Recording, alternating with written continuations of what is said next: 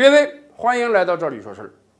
印度自行研发的半高铁啊，啊，怎么叫半高铁呢？因为咱这高铁时速三百五十公里啊，它这个半高铁最高时速只能达到一百六到一百八，所以叫半高铁。印度自主研发的半高铁呢，最近正在试运行，只不过暂时还没检验出来它高铁技术上有什么问题，在维护上却发生了很多问题。先是高铁运行途中啊，听说这个制动被搅进了牛粪，导致这个火车制动不灵。后来又听说，在某一次运行的时候，车头撞到了一头印度叫神圣的牛，车头都变形了，几个车厢都冒烟了。还有一次在行进之中啊，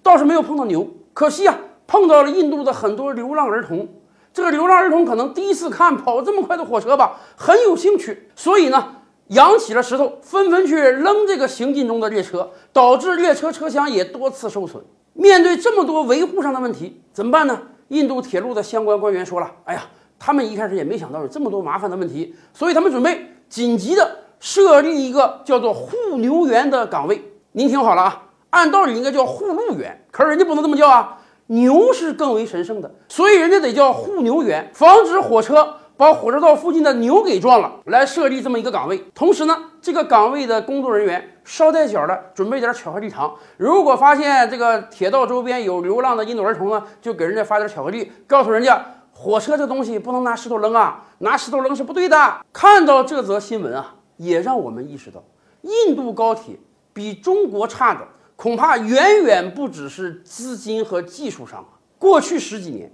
中国修建了接近三万公里的高铁，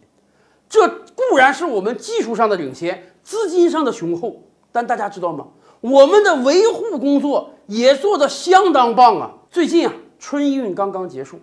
春运期间啊，有好几个电视台专门拍摄了高铁养路工的片子。我建议大家也到网上去找一找资源，看一看是什么保障中国高铁平稳运行的。大家知道吗？我也是看了人家的片子才学习到啊，咱们的两条铁轨之间的间距呢是一千四百三十五毫米。可是啊，由于热胀冷缩的气候原因啊，由于每天不断的和车轮发生了各种摩擦呀，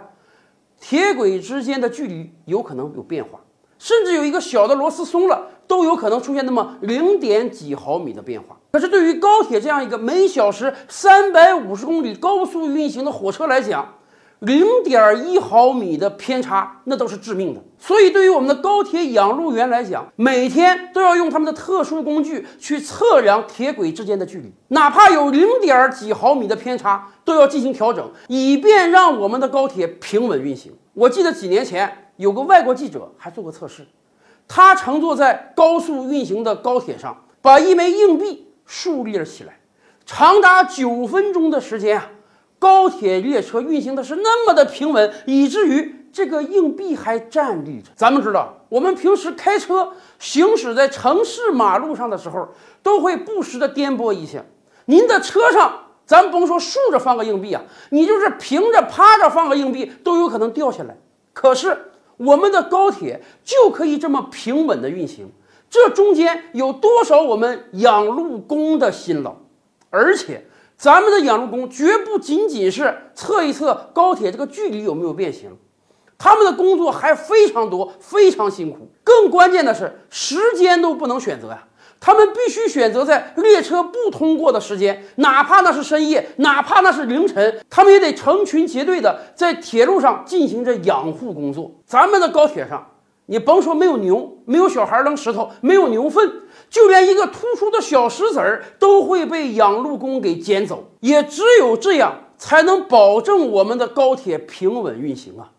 所以说，我真诚的建议印度铁路，在你们运行自己的高铁之前，要学的可不只是技术那么点儿东西啊，养路这个问题你也得好好学学呀。